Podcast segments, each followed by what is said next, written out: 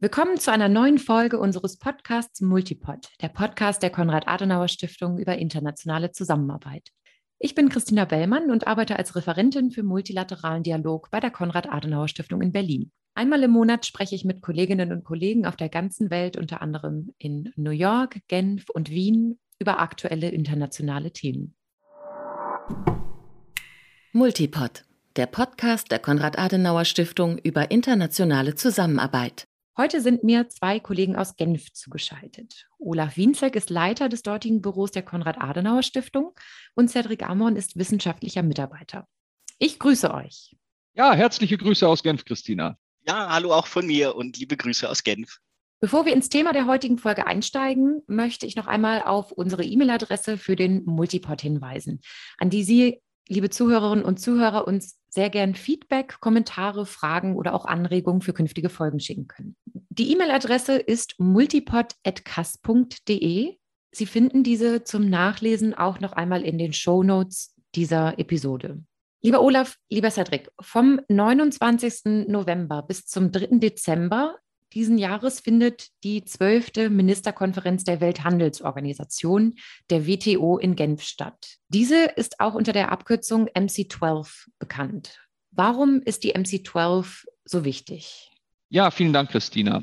Die wichtigste Aufgabe der WTO ist die Unterstützung eines globalen regelbasierten Handels. Sie ist eine wichtige Plattform, um die Einhaltung multilateraler Handelsregeln zu überwachen und für größtmögliche Transparenz von Handelsmaßnahmen unter den Mitgliedstaaten zu sorgen. Zugleich will sie auch Plattform sein, um Handelsstreitigkeiten in einem festen Rahmen zu regeln, bevor diese in einem Handelskrieg eskalieren. Und idealerweise will sie dazu beitragen, dass sich ihre Mitglieder auf neue gemeinsame Regeln und den Abbau von Handelshemmnissen oder schädlichen Praktiken einigen. Die WTO-Ministerkonferenz ist dabei das höchste Entscheidungsgremium, welches nur alle zwei bis drei Jahre zusammenkommt. Dabei können einerseits wichtige Weichenstellungen für die weitere Entwicklung des Welthandels getroffen werden und andererseits kann man wirklich gordische Knoten bei schwierigen Dossiers, bei denen es seit Jahren keinen Durchbruch gibt, durchgeschlagen werden.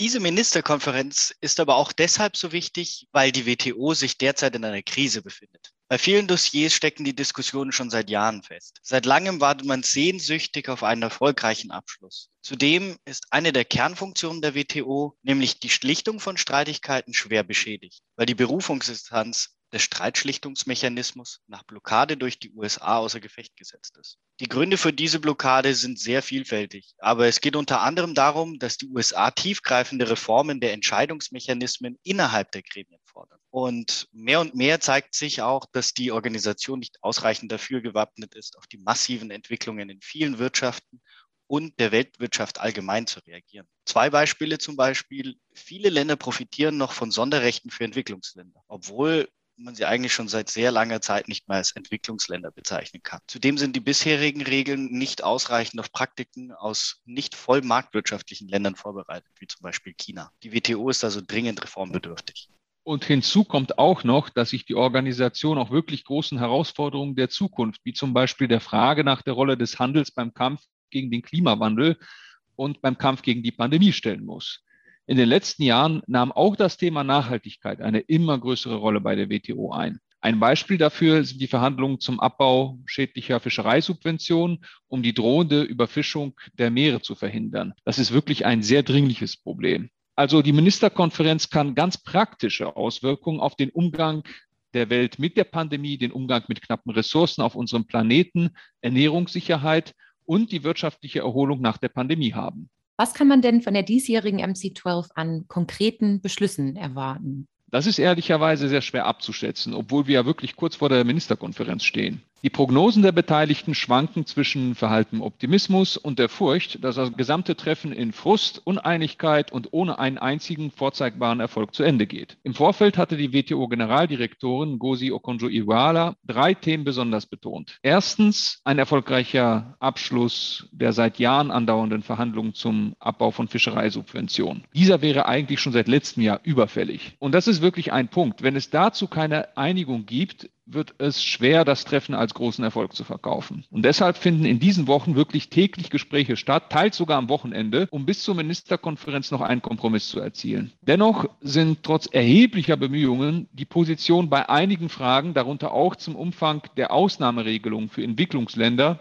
noch ein erhebliches Stück auseinander. Die EU gehört dabei zu den Staaten, die ein möglichst ehrgeiziges Abkommen wollen. Indien hingegen will sehr umfangreiche Ausnahmen und fordert unter anderem, dass Entwicklungsländer für die nächsten 25 Jahre völlig von diesen WTO-Bestimmungen befreit sein sollen. Die USA fordern, dass insbesondere die Arbeitsrechte auf den Booten gestärkt und geschützt werden müssen, was wiederum von chinesischer Seite kritisch gesehen wird. Eine Einigung ist offenbar bis zur Ministerkonferenz noch möglich. Das ist zumindest, was wir hören. Wie wahrscheinlich sie aber ist, darüber gehen die Meinungen auseinander. Der Vorsitzende der entsprechenden Verhandlungsgruppe hat zuletzt vor vorsichtigen Optimismus verbreitet. Einige Verhandler äußern sich da aber deutlich skeptischer. Wenn es zu einer Einigung kommt, wird es möglicherweise allerdings keine sehr ehrgeizige Lösung sein und die Verhandler erwarten schon jetzt, dass es dann einen Aufschrei auch von vielen Nichtregierungsorganisationen geben könnte. Aber immerhin wäre es ein Schritt nach vorne und seit langer Zeit auch endlich wieder ein wirklicher Abschluss bei der WTO. Zweitens fordert Dr. Ngozi eine Einigung auf Maßnahmen zur Bekämpfung der Pandemie. Hier wird die Diskussion aber leider sehr stark von der Frage einer Freigabe der Patente für Impfstoffe und Medikamente gegen Covid beziehungsweise auch als sogenannter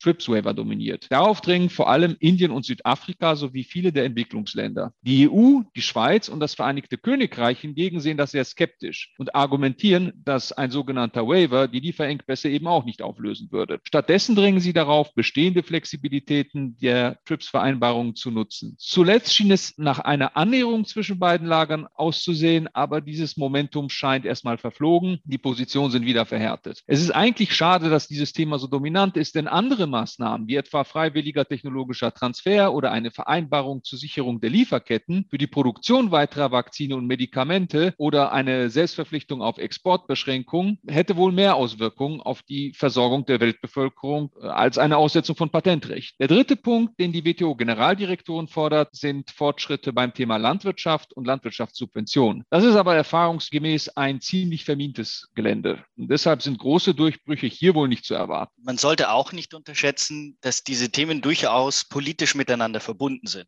Fehlende Fortschritte in einem Themenfeld können sich durchaus auch auf ein anderes negativ niederschlagen. Indien hat zum Beispiel angedeutet, dass es ohne Fortschritte beim Thema Urheberrechte für Impfstoffe die ganze Ministerkonferenz blockieren könnte. Das wäre ein sehr schwerwiegender Schritt. Und ob diese Drohung Verhandlungstaktik ist oder ob Indien wirklich eine solche destruktive Haltung durchziehen würde, ist noch schwer einzuschätzen. Man sollte, und vielleicht ist das ein kleiner Hoffnungsschimmer, nie die Eigendynamik eines Ministertreffens unterschätzen, wenn wirklich die höchsten Entscheidungsträger zusammenkommen und an einem Verhandlungstisch sitzen. Absolut, Cedric. Man sollte aber auch nicht vergessen, dass solche Konferenzen gut vorbereitet sein müssen. Also bei allem politischen Willen, man kann den Ministern da nicht einen Text vorlegen mit 80 offenen Fragen, so nach dem Motto, so, jetzt einigt euch mal. Wir haben es jahrelang nicht hinbekommen, aber ihr seid ja jetzt mal zusammen und könnt euch einigen. Deshalb idealerweise sind das dann schon Texte mit nur noch wenigen offenen Fragen und bei den wichtigsten Dossiers sind wir noch nicht an diesem Punkt. Olaf und Cedric, ihr hattet neben all diesen Herausforderungen auch die Bedeutung einer umfassenden Reform der WTO erwähnt. Welche Impulse kann man sich denn in diese Richtung von der Ministerkonferenz erhoffen, wenn man sich überhaupt welche erhoffen kann? Da sieht es leider ebenfalls nicht sehr vielversprechend aus. Die US-Handelsbeauftragte hat bei ihrer Rede in Genf vermieden, konkrete Vorschläge zu machen oder gar einen Zeitplan in Aussicht zu stellen. Übersetzt heißt das, dass keine schnelle Einigung in Sicht ist. Und ein weiteres Thema, welches in diesem Zuge angegangen werden müsste, ist, dass China sich weiterhin als Entwicklungsland im Sinne der WTO-Statuten einstuft. Das bedeutet, dass sie von vielen Ausnahmeregelungen profitieren, die sich entwickelnden Ländern dabei helfen sollen, ihre Märkte langsam an den globalen Wettbewerb heranzuführen. Natürlich hat China wenig Interesse daran, das aufzugeben. Und das sind nur zwei Beispiele. Eine schnelle Einigung auf eine WTO-Reform, geschweige denn bei der Ministerkonferenz selbst, ist daher nicht zu erwarten. Vielleicht kann man sich aber auf ein gemeinsames Arbeitsprogramm oder eine gemeinsame Agenda einigen, wie und wann man diesen großen Brocken WTO-Reform angehen kann. Die Entscheidungen der Welthandelsorganisation werden im Konsens getroffen. Wenn alles so verfahren ist, wie ihr beide das jetzt gerade hier skizziert habt, gibt es denn innerhalb der WTO dennoch die Möglichkeit der Bildung von sogenannten Koalitionen der Willigen? Ja, Christina, äh, theoretisch gäbe es diese Möglichkeit. Mehrheitsentscheidungen können in einem besonderen Quorum getroffen werden, aber man versucht in der Regel immer Konsens herzustellen. Die Furcht davor, dass erzwungene Mehrheitsentscheidungen zu Revancheakten in anderen Bereichen führen würden, ist einfach zu groß. Eine Möglichkeit für solche Koalitionen der Willigen gibt es aber durchaus. Das sind die sogenannten plurilateralen Initiativen, bei denen Gruppen von Mitgliedstaaten sich einigen, in einem bestimmten Themenbereich enger zusammenzuarbeiten. Eine solche Initiative, der sich 86 Staaten, darunter neben der EU und den USA sogar Russland und China angeschlossen haben, ist die Initiative zum elektronischen Handel. Sie ist auch einer der Hoffnungsschimmer im Vorfeld der Ministerkonferenz. Denn man hofft, dass es zumindest bei einigen dieser plurilateralen Initiativen vorangehen kann. Allerdings üben einige Länder grundsätzliche Kritik an solchen Initiativen. Indien und Südafrika fordern zum Beispiel eine Untersuchung darüber, ob solche plurilateralen Initiativen tatsächlich mit der WTO vereinbar sind. Das wiederum hat bei vielen anderen WTO-Mitgliedern für erheblichen Unmut gesorgt. Warum wäre denn ein erfolgreicher Verlauf der Ministerkonferenz gerade aus deutscher Perspektive wichtig? Deutschland ist natürlich eine Exportnation und mithin ist der Wohlstand Deutschlands entscheidend davon abhängig, wie das globale Handelsklima sich entwickelt. Es ist für Deutschland, deutsche Unternehmen und die deutsche Industrie von entscheidender Bedeutung, dass Handelskonflikte in einem geregelten Rahmen gelöst werden und eben nicht eskalieren. Für die deutsche Wirtschaft ist eine komplette Entkopplung von den Wirtschaften anderer Länder nicht realistisch und deshalb ist es eben wichtig, dass es bei allen Unterschieden auch mit anderen großen Akteuren, wie zum Beispiel auch China, zumindest ein funktionierendes globales Forum gibt, in dem man über gemeinsame Handelsregeln, Handelshindernisse und Handelsstreitigkeiten sprechen kann. Aus deutscher Sicht wäre auch eminent wichtig, dass die derzeit dysfunktionale WTO-Streitschlichtung schnellstmöglich repariert werden kann. Die WTO ist zudem, gerade wenn die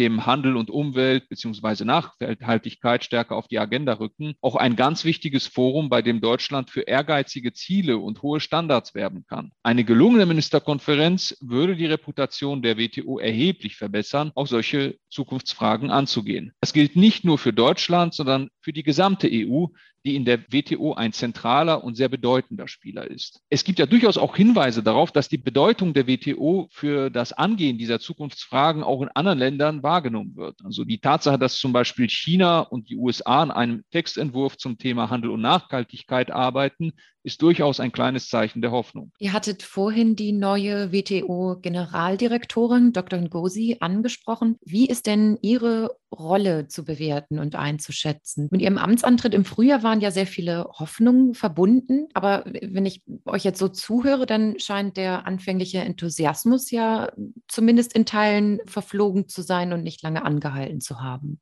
Das stimmt. In der Tat waren mit ihrem Antritt sehr viele Hoffnungen verknüpft. Ich würde aber nicht sagen, dass sie diese Hoffnungen enttäuscht hat. Man war sich von Anfang an bewusst, dass der Generaldirektorenjob eine Herkulesaufgabe ist. Die Aufgabe eher einem Marathon denn einem Sprint gleicht. Es gibt auch manchmal Missverständnisse über die Rolle der Generaldirektorin. Sie ist, wie ein Artikel es kürzlich treffend beschrieben hat, nicht die Königin der WTO. Vielmehr muss sie sich immer in dem Spielraum bewegen, der ihr von Mitgliedstaaten zugestanden wird. Der hängt eben entscheidend von deren politischen Willen und der Kompromissbereitschaft der Mitgliedstaaten ab. Und der Spielraum, muss man wirklich sagen, ist derzeit einfach nicht sonderlich groß. Das gegenseitige Misstrauen zwischen den Mitgliedstaaten ist sehr hoch und innerhalb dieses nicht besonders großen Spielraums hat Ngozi durchaus aber starke Akzente gesetzt. Sie hat nicht zuletzt durch ihre lange politische Karriere auch eine Hochrangigkeit und eine politische Reputation, die es ihr erlaubt, direkt an die höchsten politischen Akteure heranzutreten und wichtige Spiele aus Politik und Wirtschaft und Wissenschaft zusammenzubringen. Salopp gesagt, man kann es sich nicht erlauben, eine Einladung von Dr. Ngozi zu ignorieren. Dieses starke politische Standing könnte, wenn sich die Minister persönlich treffen und äh, Verhandlungen nicht nur auf Botschafterebene ausgeführt werden, äh, bei der Ministerkonferenz selbst eine entscheidende Rolle spielen. Und darüber hinaus hat sie gerade bei den Themen der Fischerei Verhandlungen sowie bei der Suche nach pragmatischen Lösungen zur Bekämpfung der Pandemie enormen Schwung in die Gespräche gebracht. Ob das dann allerdings die erhofften Früchte trägt, hängt nicht nur von ihr ab. Was passiert, wenn die Ministerkonferenz keine Durchbrüche oder keine großen Durchbrüche erzielt. Was, wenn sie scheitert? Also ein Scheitern der Ministerkonferenz oder besser gesagt das Ausbleiben von Erfolgen ist durchaus möglich. Einiges, wie zum Beispiel die Weigerung Indiens und Südafrikas, ein Moratorium für Zölle auf elektronische Übertragungen zu verlängern, macht so ein Szenario zunehmend wahrscheinlicher. Dennoch gilt, auch wenn man das derzeit kaum glauben mag, aber es gibt tatsächlich ein Leben nach der Ministerkonferenz. Die WTO bleibt ja auch darüber hinaus ein sehr wichtiges Forum zur Abstimmung und sie ist weiterhin Hüterin der bestehenden Regeln für den internationalen Handel. Sie wird weiter ein wichtiges Forum bleiben, egal wie die Ministerkonferenz ausgeht. Die Diskussionen werden in vielen Themen wohl einfach auf der nichtpolitischen Ebene weitergehen. Dennoch